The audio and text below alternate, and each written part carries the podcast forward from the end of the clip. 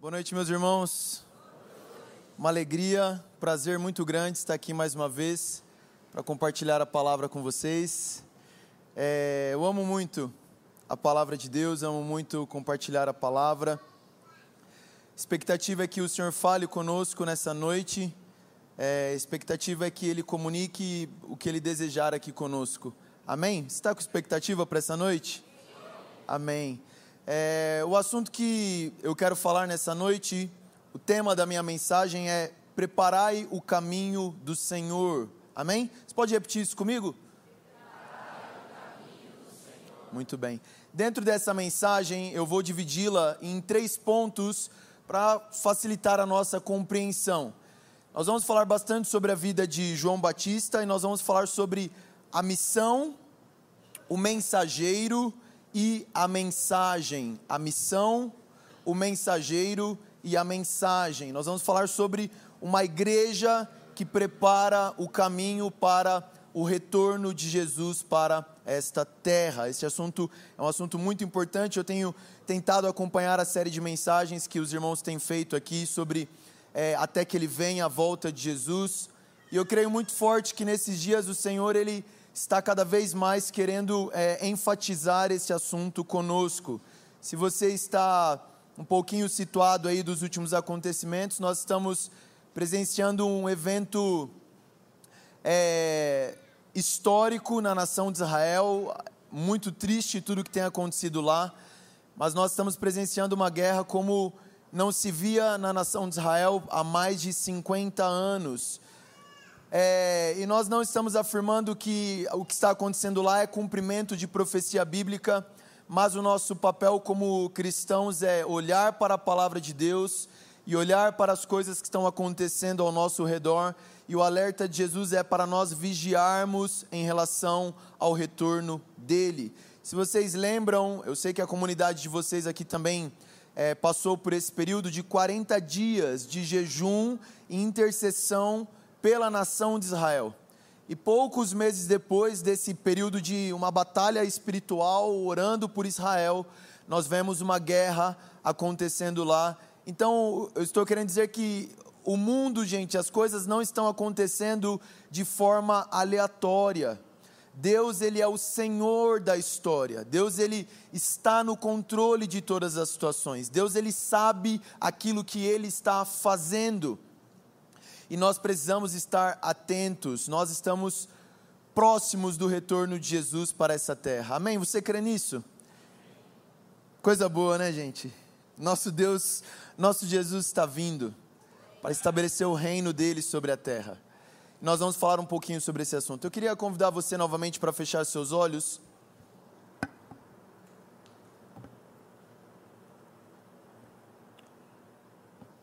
Senhor, nós oramos agora pedindo que o Senhor venha sobre nós com espírito de sabedoria, espírito de revelação, é, que o Teu Espírito fale conosco, abra nossa mente, abra o nosso coração para a Tua palavra, para o Teu Evangelho.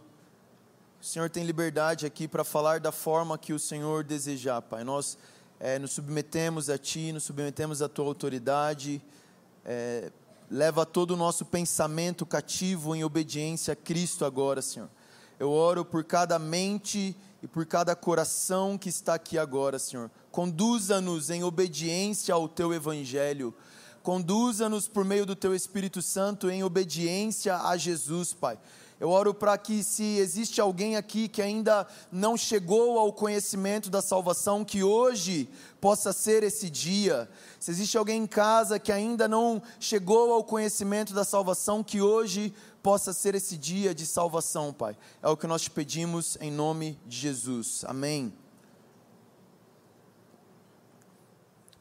Dentro deste assunto de preparar o caminho para a volta de Jesus, quando nós olhamos para a primeira vinda de Jesus, quando Jesus veio à terra em Israel, morreu na cruz para perdoar os nossos pecados, nós podemos perceber que a vinda de Jesus não foi uma vinda é, aleatória, não foi uma vinda de repente. De repente, Jesus chegou ali na terra e começou o seu ministério.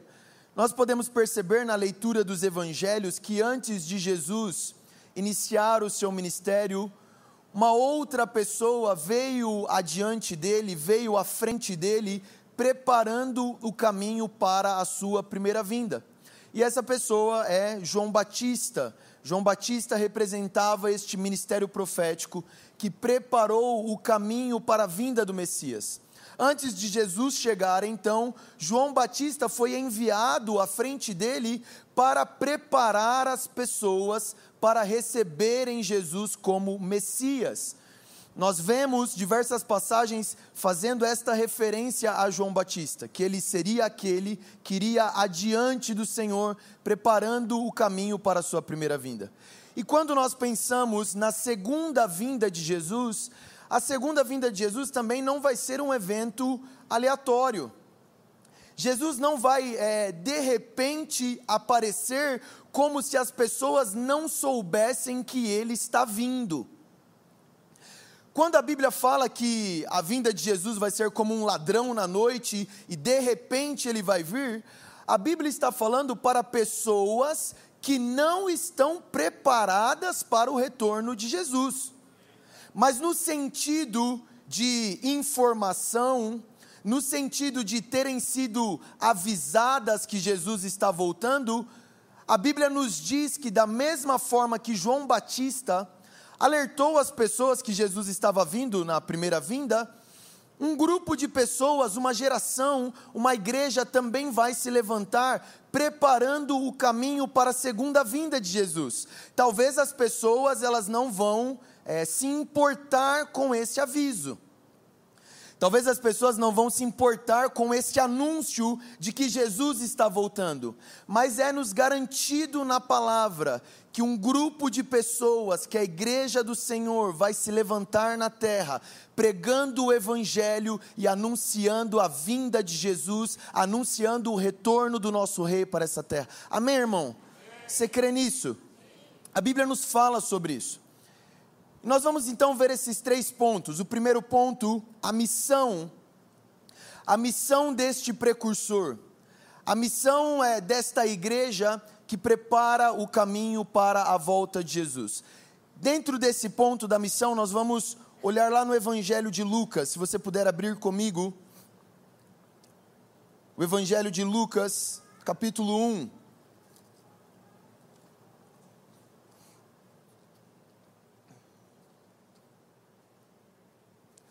Evangelho de Lucas, capítulo 1, vamos no versículo 17.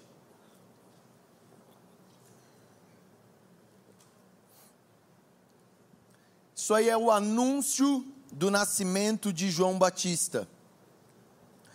O anjo Gabriel aparece a Zacarias, pai de João Batista, enquanto ele está oferecendo incenso no santuário. E Gabriel diz o seguinte a respeito da missão de João Batista. Ele diz: Ele irá adiante do Senhor, no espírito e no poder de Elias, para fazer voltar o coração dos seus pais aos seus filhos e os desobedientes à sabedoria dos justos, para deixar um povo preparado para o Senhor. E no versículo 76 aí do capítulo 1, o cântico de Zacarias é uma profecia de Zacarias sobre o filho dele, João. E você, menino, será chamado profeta do Altíssimo, pois irá adiante do Senhor para lhe preparar o caminho, para dar ao seu povo o conhecimento da salvação mediante o perdão dos seus pecados. Nesses dois versículos, nós podemos dividir aqui a missão de João Batista e a missão deste ministério precursor que vai preparar a volta de Jesus, o caminho para a volta de Jesus, em dois aspectos. O primeiro aspecto dessa missão é ir adiante. Nós vimos aqui na passagem que a missão de João Batista era ir adiante, era ir primeiro, era ir à frente de Jesus, era ser um precursor. Antes de Jesus chegar, João Batista precisava chegar e alertar as pessoas de sua época: o reino de Deus está chegando. Jesus está vindo após mim. Vocês precisam então se preparar para a vinda de Jesus. Esta era a missão de João Batista. A missão dele era ir adiante, era ir à frente de Jesus, como um precursor. Mas, quando nós falamos sobre ir adiante, ir à frente como um precursor, nós não estamos falando simplesmente de alguém que vai primeiro, anunciando que alguém está chegando. Quando a palavra nos diz que João Batista era um precursor, nós estamos dizendo que na vida de João Batista, Deus antecipou processos que ele faria com todo o povo de Israel. Aquilo que Deus almejava fazer com todo o povo de Israel, ele começou a fazer primeiro na vida de João Batista. E quando nós falamos sobre uma comunidade que prepara o caminho para a volta de Jesus, que vai adiante, que vai como uma comunidade precursora, anunciando o retorno de Jesus para a terra, o que, que nós estamos querendo dizer? Aquilo que Deus quer fazer na igreja como um todo, Ele vai começar a fazer primeiro em algumas pessoas o lugar onde Deus quer levar toda a igreja, antes de levar toda a igreja para este lugar, Ele vai levar pessoas específicas para este lugar, como pessoas que vão estar antecipando estes processos nas suas próprias vidas. Então, nós falamos que Deus ele deseja levar a igreja a um lugar de uma santidade radical para o Senhor. Quando nós falamos sobre os precursores, nós estamos dizendo que este lugar, que Deus quer levar a igreja de uma santidade radical, Ele vai levar essas pessoas antes a este lugar. Quando nós falamos que Deus quer levar a igreja a um lugar de uma vida de devoção, uma vida de oração, uma vida de jejum, Deus vai pegar essas pessoas e vai levar essas pessoas primeiro a este lugar. Isto é um ser um precursor aquilo que Deus quer fazer em toda a igreja, Ele vai começar a fazer primeiro na sua vida. Você está disposto a ser um precursor para a vinda de Jesus? Mas deixa eu te dizer, é um pouco complicado de vez em quando. Porque você imagina um contexto que você vai precisar viver uma realidade que ninguém ainda está vivendo essa realidade. Você vai precisar entrar em algumas coisas que Deus vai pedir a você, que as outras pessoas ainda não entraram. Elas vão entrar ainda na frente, mas o seu chamado é ser um antecipador destes processos. Por que, que João Batista era tão estranho? Por que, que a vida e o estilo de vida dele era tão estranho para as outras pessoas? Porque ele estava vivendo, digamos assim, fora de época ele estava antecipando algo que todos seriam chamados a viver. Então não estranhe se quando o Senhor te chamar para este lugar, você começar a se parecer um pouco estranho aos olhos das pessoas. Amém, irmão? Isso é ser um precursor. Mas a segunda coisa que o texto fala é que João Batista, a missão dele tinha a ver com preparar pessoas para a volta de Jesus. Às vezes fica muito subjetivo e etéreo quando nós falamos que ah, nós devemos preparar o caminho para a volta de Jesus. Quando nós falamos que devemos preparar o caminho para a volta de Jesus, nada mais é do que preparar pessoas para a volta de Jesus. Preparar pessoas para responderem de forma correta aos eventos que antecedem a vinda de Jesus. E é muito propício à época que nós estamos vivendo, porque nós podemos notar alguns tipos de pessoa na época em que nós estamos vivendo. Nós estamos presenciando uma guerra lá em Israel. Alguns anos atrás nós passamos por uma pandemia. E quando nós passamos por esses eventos, nós podemos observar dois tipos de pessoa Pessoas que rapidamente ficam desesperadas. Irmão, qual foi a época que as igrejas mais encheram nesses últimos anos? pandemia. Porque as pessoas ficaram com medo. É a volta de Jesus. a gente precisa ir para a igreja, a gente precisa arrumar a nossa vida. E se, se você veio na pandemia e está aqui até hoje, graças a Deus por isso. Mas tem esse tipo de pessoa que começa a ouvir notícias: guerra em Israel, é o fim do mundo. Jesus está voltando, olha isso aqui, nossa. E aí eu recebi um vídeo que aí teve aquela lua de sangue, aquele eclipse, e isso é mais um sinal. E aí eu recebi um negócio dizendo que a vacina é a marca da besta.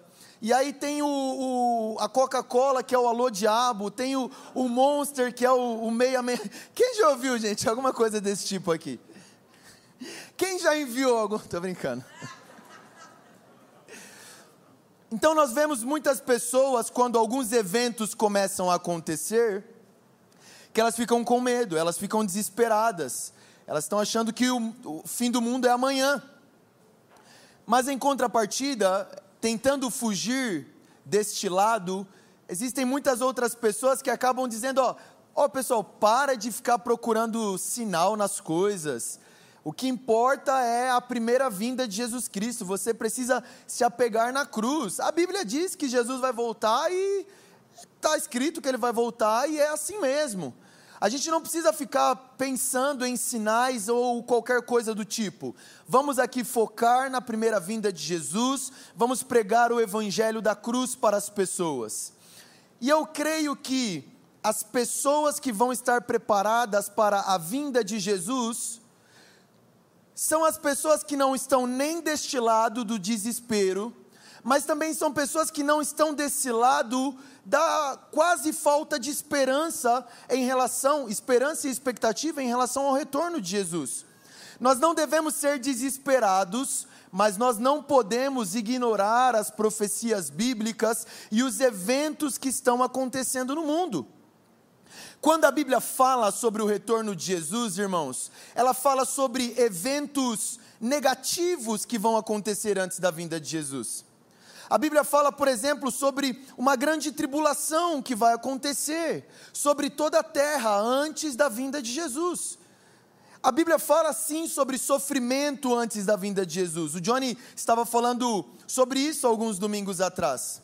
Mas a Bíblia também fala sobre eventos extremamente positivos. A Bíblia fala que antes da vinda de Jesus, nós vamos experimentar o maior avivamento que a igreja já viveu. A Bíblia fala que antes da vinda de Jesus, o evangelho do reino vai ser espalhado em todas as nações.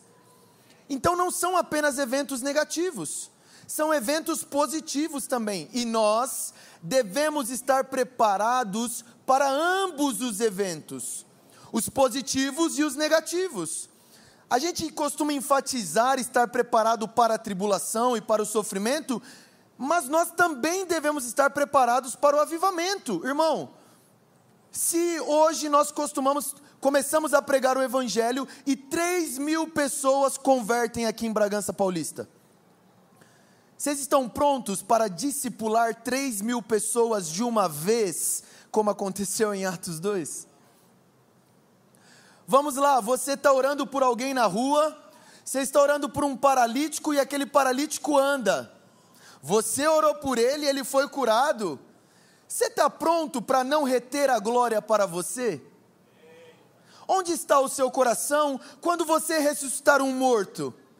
Irmão, a gente faz alguma coisa que alguém elogia a gente, a gente já fica todo, todo cheio.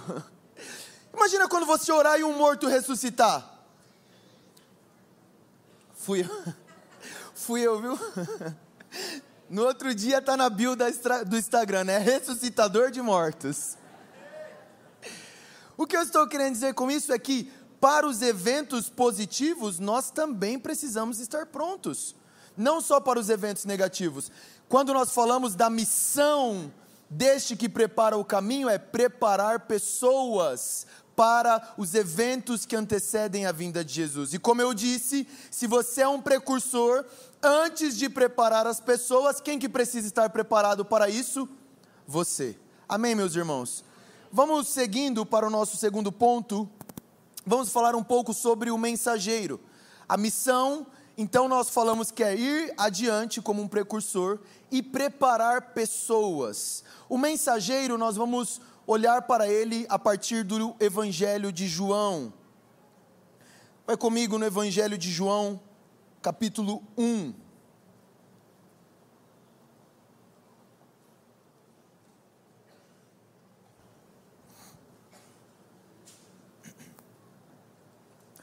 Vamos observar aqui o que João Batista fala sobre ele mesmo. Nós vimos um pouco da missão de João Batista e agora vamos ouvir um pouco do testemunho que João Batista tem sobre ele, o mensageiro, a pessoa. João, Evangelho de João, capítulo 1, versículo 19. Este foi o testemunho de João quando os judeus de Jerusalém enviaram sacerdotes e levitas para lhe perguntarem quem ele era. Ele confessou e não negou, declarou abertamente: Não sou o Cristo. Perguntaram-lhe então: Quem é você? É Elias? E ele disse: Não sou. É o profeta? E ele respondeu: Não. Versículo 22. Finalmente perguntaram: Quem é você? Dê-nos uma resposta para que levemos aqueles que nos enviaram. Que diz você acerca de si próprio?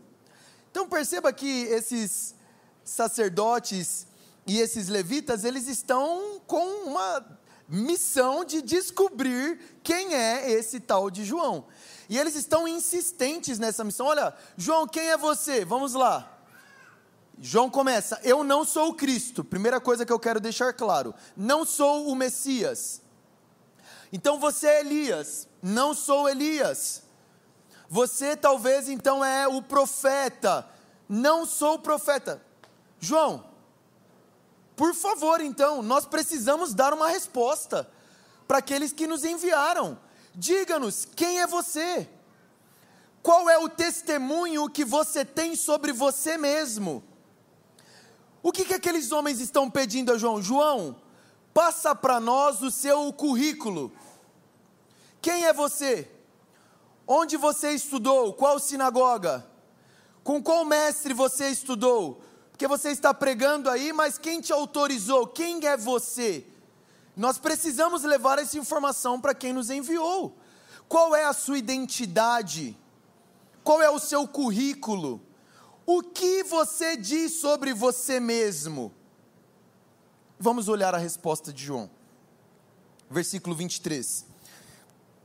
João respondeu com as palavras do profeta Isaías: Eu sou a voz do que clama no deserto, façam um caminho reto para o Senhor. Irmãos, que resposta é essa? Que tipo de resposta é essa? É uma resposta enigmática. Imagina alguém pergunta para você, fulano de tal, quem que você é? Você pode se apresentar para mim? E a pessoa fala, olha, eu sou a voz. Irmãos, ninguém é uma, eu sou a voz. O que que João está querendo dizer quando ele diz, olha, eu sou a voz que clama no deserto? E perceba algo. Ele não diz simplesmente eu tenho uma voz. Ele diz: Eu sou a voz. Uma voz, irmão, em si mesma, ela não tem nenhum poder em si mesma, uma voz. O que dá poder à voz é o que aquela voz carrega, é o que aquela voz está proclamando.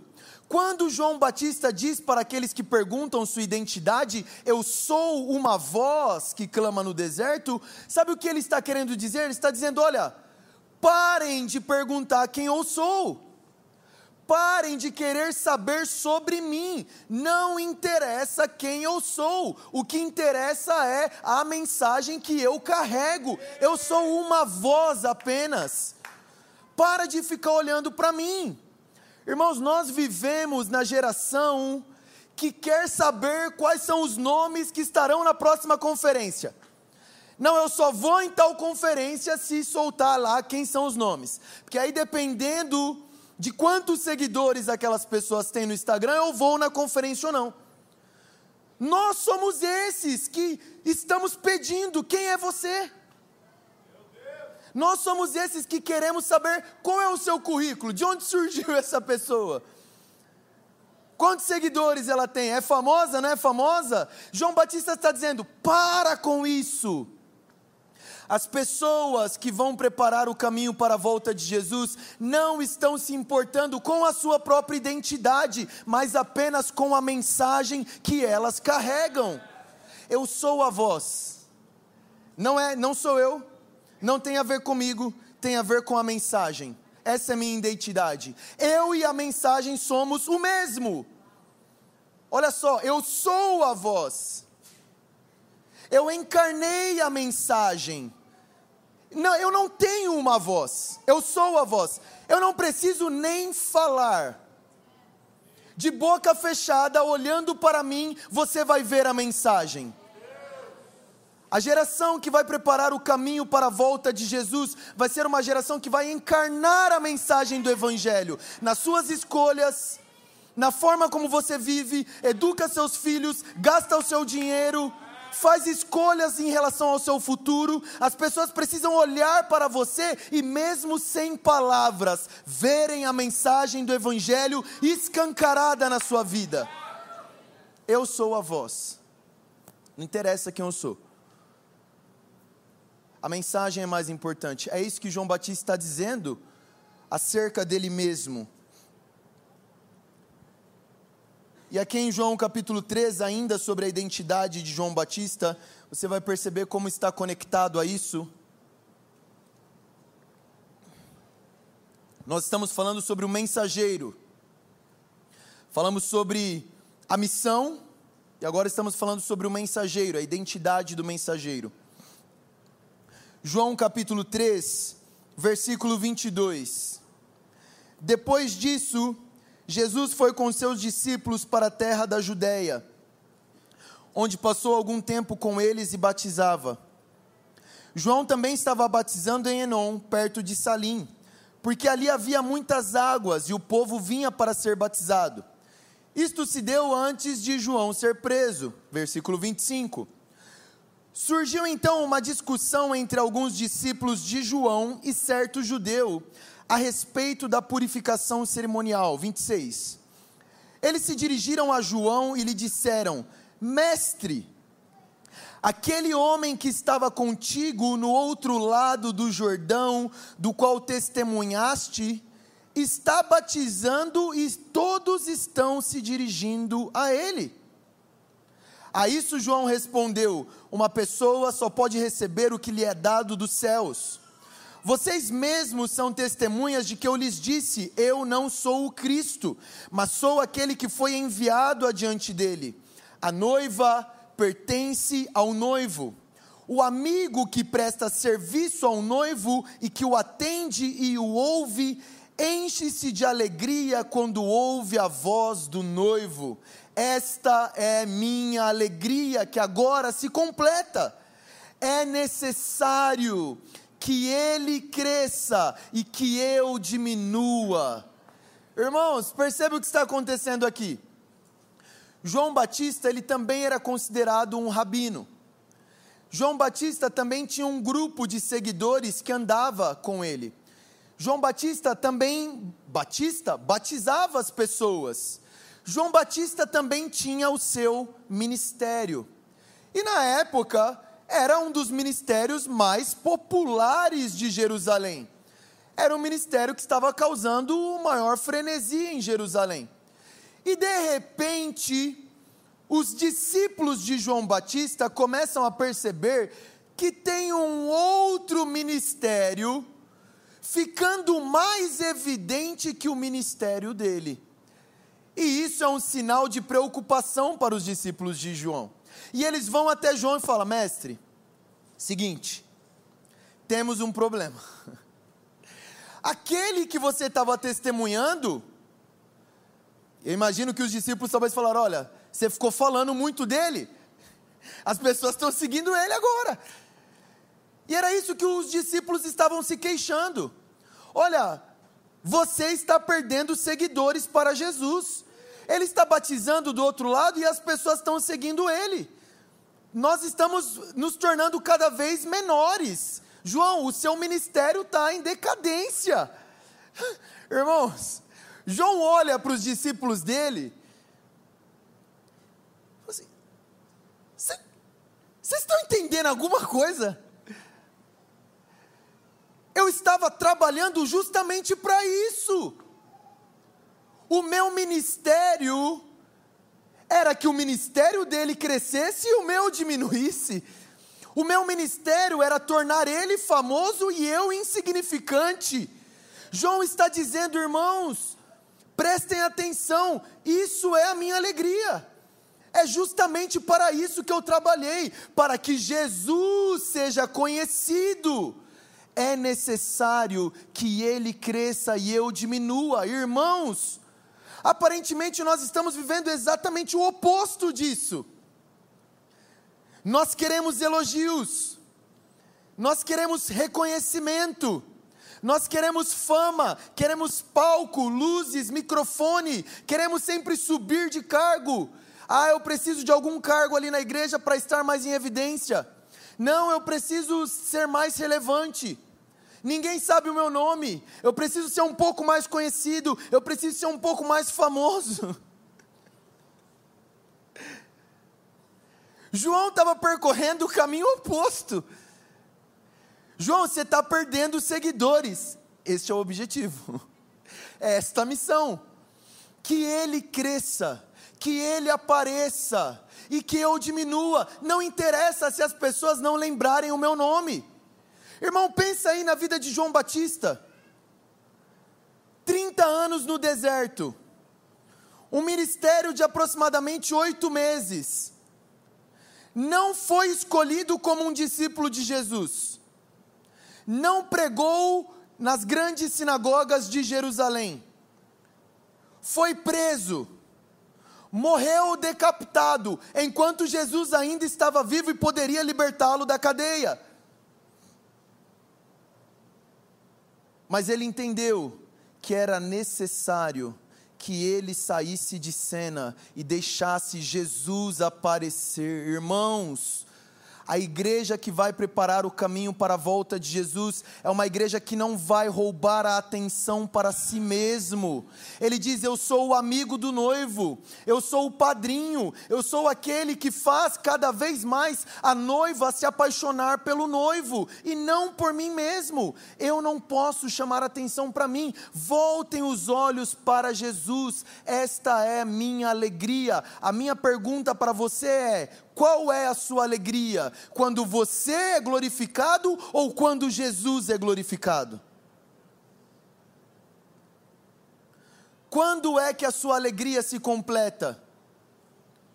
Como você se sente quando você está pedindo algo para o Senhor e você vê o Senhor dando aquilo para o irmão que está do seu lado e não para você? A sua alegria, ela é completada quando um irmão seu recebe uma bênção? Ou isso fere o seu ego? Quando você vê um outro irmão desenvolvendo, um outro irmão crescendo, um outro irmão muitas vezes fazendo algo melhor do que você, como você se sente? O sentimento de João Batista é: é necessário que Jesus apareça, seja na vida do irmão, ou seja na minha vida, seja em ministério tal, seja no meu ministério. O que eu quero é que Jesus apareça. O que eu quero é avivamento. Irmão, se o avivamento cair aqui em Bragança, na família Discope, todo mundo de Montemor vai vir para cá, tá? A gente, a gente quer avivamento. Como você se sentiria? E aí, meu mentor, Haroldo, ele fala uns negócios que às vezes é, é difícil de. Esses dias ele perguntou para a gente assim: O que, que vocês fariam se o avivamento caísse na universal do reino de Deus?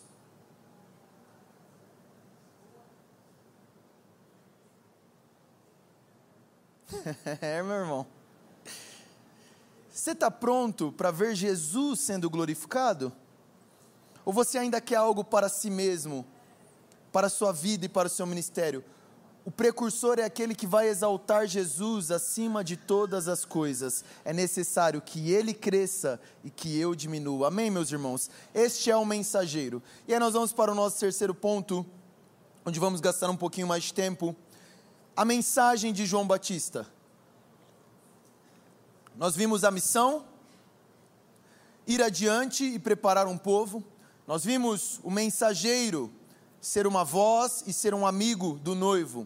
E agora nós vamos ver a mensagem que João Batista pregava e nós vamos ver no Evangelho de Mateus.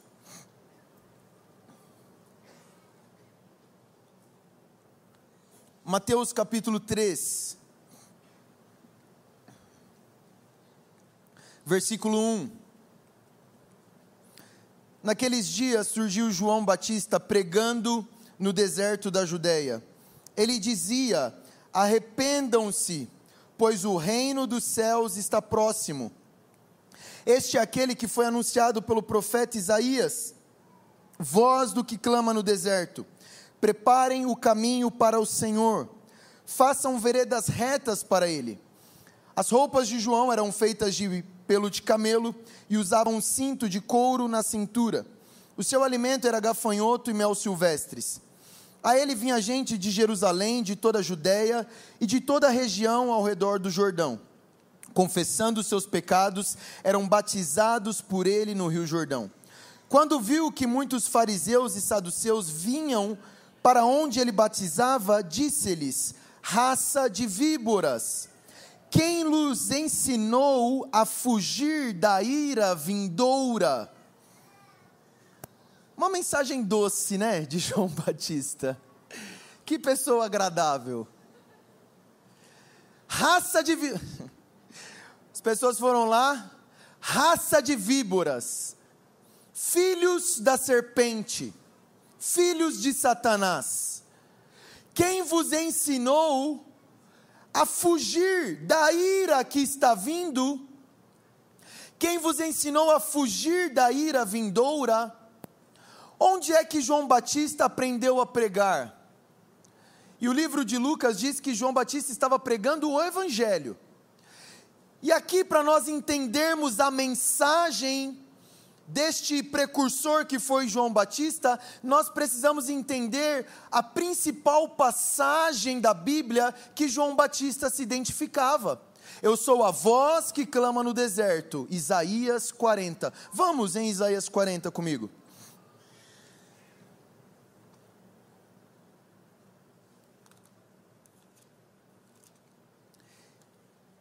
Isaías 40, versículo 3. É o texto que João Batista usava para se referir a ele mesmo. Isaías 40, versículo 3: Uma voz clama: No deserto preparem o caminho para o Senhor, façam no deserto um caminho reto para o nosso Deus.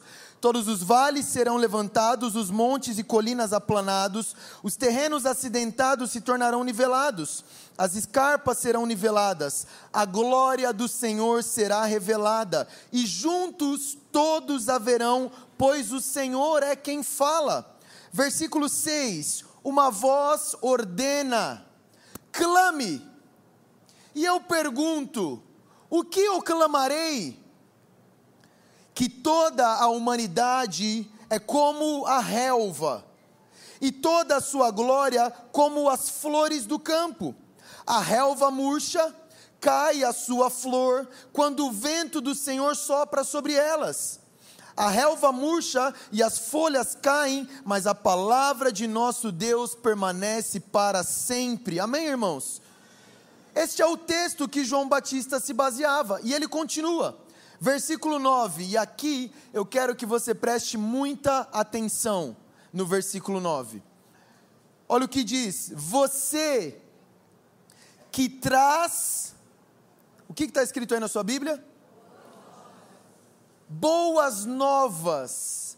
Esta é a mesma palavra correspondente em hebraico para a palavra evangelho no Novo Testamento.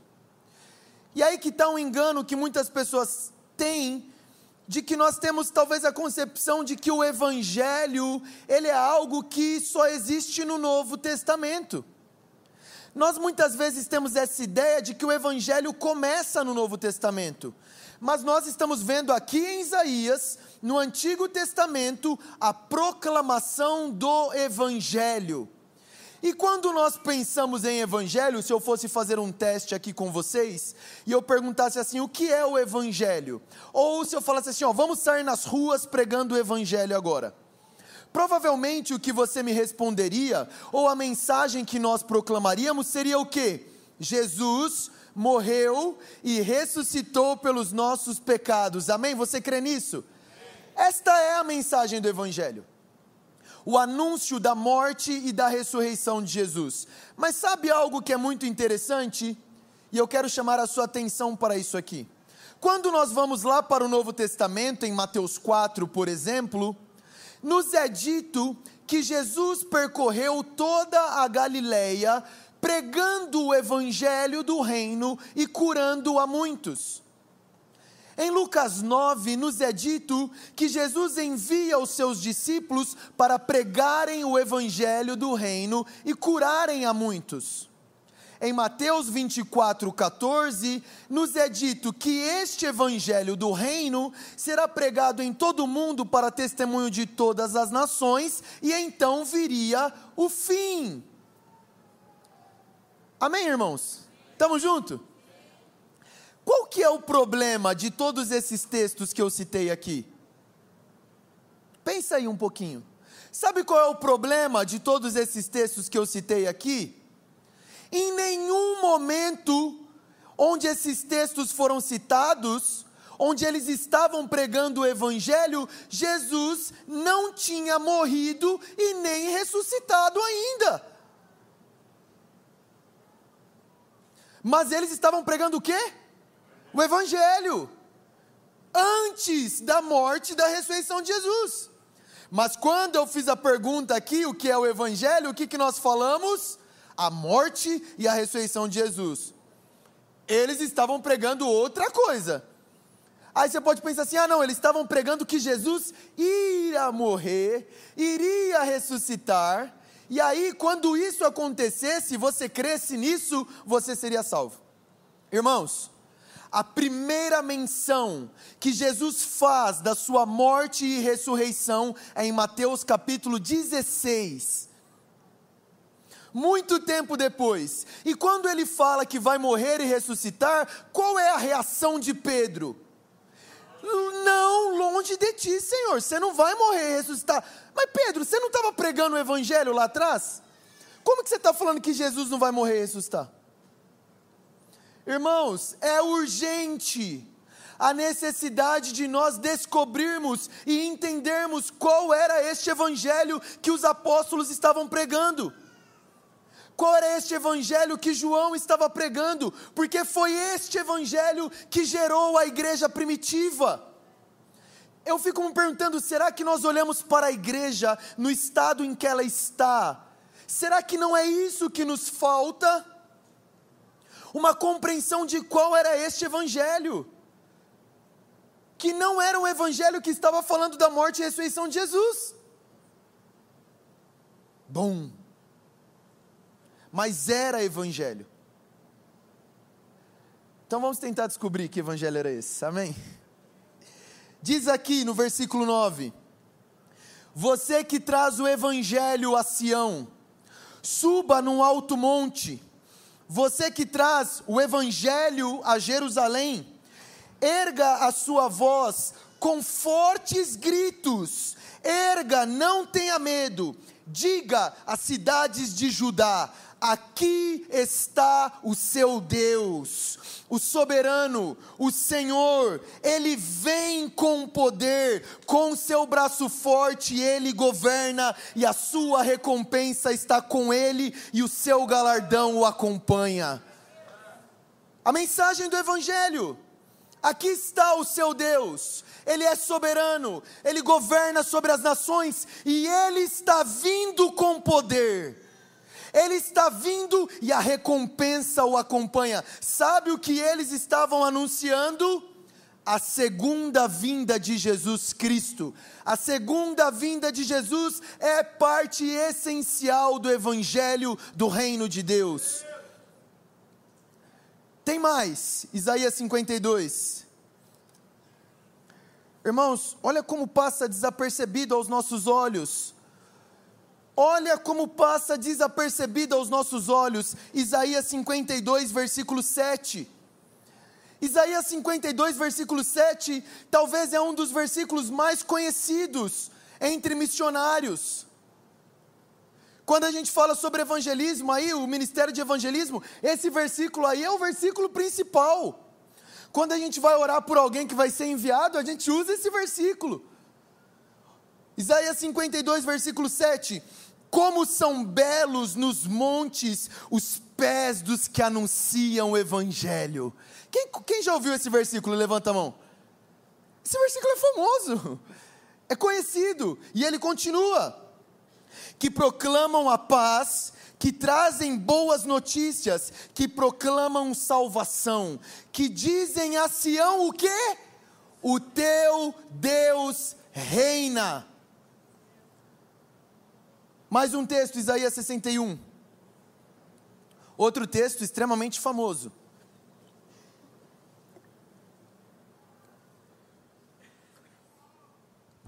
Isaías 61. O Espírito do Senhor está sobre mim, porque o Senhor me ungiu para levar o que? O Evangelho, boas notícias aos pobres. Enviou-me para cuidar dos que estão com o coração quebrantado, anunciar libertação aos cativos, liberdade aos que estão em trevas prisioneiros, para proclamar o ano da bondade do nosso Deus. Amém, irmãos? O Espírito do Senhor está sobre mim para pregar o Evangelho, para anunciar o que? O ano da bondade do nosso Deus. Vírgula. O texto não acabou, irmão. Cuidado. O texto não acabou. E o que? O dia da vingança do nosso Deus. Quando o texto se refere ao dia da vingança, está falando ao momento da vinda de Jesus, onde ele virá para destruir os seus inimigos e estabelecer o seu reino. O livro de Romanos diga, diz o seguinte: olha, não se vinguem dos seus inimigos, porque a vingança pertence ao Senhor. Por que, que a Bíblia nos diz para amar os nossos inimigos e não nos vingarmos? A vingança não pertence a nós, a vingança pertence ao Senhor. O Espírito do Senhor está sobre mim para pregar o Evangelho, anunciar o ano da bondade, vírgula, e o dia da vingança do nosso Deus. Vamos em Lucas 4, porque Jesus usou esse texto. Lucas 4.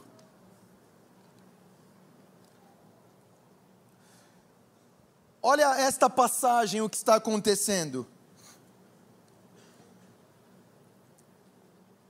Jesus está em Nazaré, a sua cidade onde ele viveu, passou a infância. Versículo 16: Ele foi a Nazaré, onde havia sido criado, e no dia de sábado entrou na sinagoga, como era de costume, e levantou-se para ler. Foi-lhe entregue o livro do profeta Isaías. Abriu e encontrou o lugar onde está escrito: o Espírito do Senhor está sobre mim, porque Ele me ungiu para pregar boas novas aos pobres, Ele me enviou para proclamar liberdade aos presos e a recuperação da vista aos cegos, para libertar os oprimidos e proclamar o ano da graça do Senhor. Então, ele fechou o livro, devolveu ao assistente e sentou-se. E na sinagoga todos tinham os olhos fixos nele. E ele começou a dizer-lhes: Hoje se cumpriu a escritura que vocês acabaram de ouvir. Jesus está dizendo que ele é o cumprimento de Isaías 61.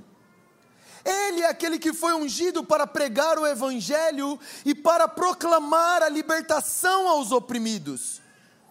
Se você está aqui nessa noite e você nunca ouviu a mensagem do Evangelho, esta é a mensagem do Evangelho: existe libertação aos que estão oprimidos. Existe libertação àqueles que estão no cativeiro do pecado e de Satanás. São boas notícias para você. E ele diz: anunciar o ano da graça do Senhor. Irmãos, nós estamos vivendo nesta temporada o ano da graça do Senhor. Venham todos, porque é de graça. Venham beber da fonte de Jesus Cristo, porque é de graça. A salvação não se paga. Jesus morreu na cruz, ressuscitou para o perdão dos nossos pecados, e basta você ter fé e se arrepender para você receber dessa graça. O ano aceitável do Senhor, as portas estão abertas, venham todos. O ano aceitável do Senhor, o ano da graça. Hoje Jesus diz: se cumpriu. Mas, se você é um leitor atento, e se você está prestando atenção na pregação, você percebeu uma diferença naquilo que Jesus recitou e no texto de Isaías 61. O texto de Isaías 61, o final diz: o ano aceitável do Senhor, vírgula, e o dia da vingança do nosso Deus. Mas aqui em sua primeira vinda, Jesus parou no ano aceitável do Senhor. Adivinha por quê, meu irmão? Porque não foi o dia da vingança do Senhor na sua primeira vinda. Mas sabe o que vai acontecer? Jesus está voltando para essa terra para se vingar e para destruir os seus inimigos. E eu tenho a impressão que quando ele voltar, destruir os seus inimigos e estabelecer o reino de Deus, ele vai Ele vai entrar num templo em Jerusalém e vai dizer: pegue o livro de Isaías para mim. Eu, eu preciso continuar um trabalho que eu comecei há dois mil anos atrás. E ele vai ler Isaías do início ao fim e vai dizer: Hoje se cumpriu esta palavra. O evangelho que nós pregamos, ele anuncia o ano aceitável do Senhor. Venham todos, é de graça, venham beber. Venham todos, existe libertação, existe perdão dos pecados, não interessa o que você fez, não interessa por onde você viveu, não interessa se alguns minutos antes deste culto você estava pecando. A cruz e o sangue de Jesus é suficiente para a sua salvação, para a sua libertação, para libertar você das algemas de Satanás e do pecado, para te livrar para sempre do inferno é de graça, vem. Mas, você precisa estar ciente de algo. Se você não vier, essa janela de graça, essa janela de oportunidade vai se fechar quando Jesus voltar. E quando Jesus voltar, não vai ser mais o ano aceitável do Senhor, mas vai ser o dia da vingança do nosso Deus. E se hoje, pelo amor de Deus, entenda isso, você que está me ouvindo, se você ainda não entregou a sua vida a Jesus Cristo, e eu não estou falando sobre vir à igreja, eu estou falando uma entrega completa a Jesus Cristo. Se você ainda não se entregou completamente a Jesus Cristo, quando Ele voltar, sobre você vai ser o dia da vingança quando ele voltar, você não vai estar ao lado do povo de Deus, mas você vai estar ao lado dos inimigos de Deus. O reino de Deus está vindo, e se você não se arrepender dos seus pecados e crer no amor de Deus, que morreu e se entregou por você, e você não entregar a sua vida a Jesus Cristo, quando ele voltar, você ficará de fora do reino de Deus. Jesus está voltando, irmão, e a hora de você responder ao Evangelho é agora. A hora de você tomar uma decisão de entregar a sua vida por completo a Jesus Cristo é agora. O tempo é urgente. Jesus está voltando e depois que ele voltar não dá mais tempo.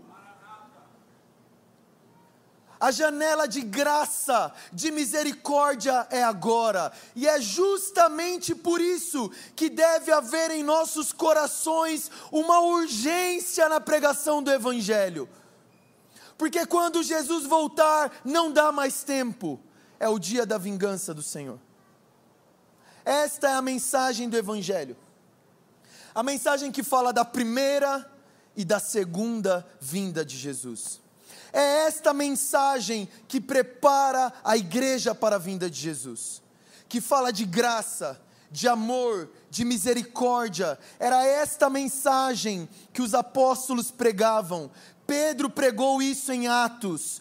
Paulo pregou isso em Atos, falando da primeira e da segunda vinda de Jesus, o evangelho completo que nos salva, nos santifica e que nos garante a glorificação do nosso corpo e a entrada no reino vindouro. Irmão, você não deve ter medo do retorno de Jesus. Se você está com medo da volta de Jesus, é porque você ainda teme que sobre você seja o dia da vingança. Mas se você entendeu e abraçou a cruz, a coisa que você mais anseia é o retorno de Jesus. Se você abraçou a cruz do Calvário, você pode estar confiante com ousadia de que você vai ser um participante do reino de Deus porque não tem a ver com os seus méritos, mas com os méritos de Jesus Cristo, o nosso Senhor. Esta é a mensagem do Evangelho. É com essa mensagem que nós vamos preparar o caminho para a volta de Jesus. É este Evangelho do Reino que precisa ser pregado nas nações. Irmãos, as pessoas estão dormindo. Em Mateus capítulo 24, Jesus diz que a vinda do Filho do Homem será semelhante aos dias de Noé. As pessoas estão distraídas, as pessoas estão buscando viver as suas vidas, as pessoas só se importam com elas mesmas. E, e, às vezes não há nada de errado, de pecaminoso, de ilícito, mas é uma distração em relação a dinheiro, a emprego, a ocupações da vida e faculdade e até mesmo o ministério muitas vezes. E o texto diz que Noé entrou na arca e as pessoas não perceberam. Noé estava pregando. A Bíblia diz que Noé era um pregador da justiça. Ele estava avisando as pessoas: vai chover, vai chover. Eu estou construindo essa arca porque vai chover. E perceba que Noé era um precursor, porque não existia chuva.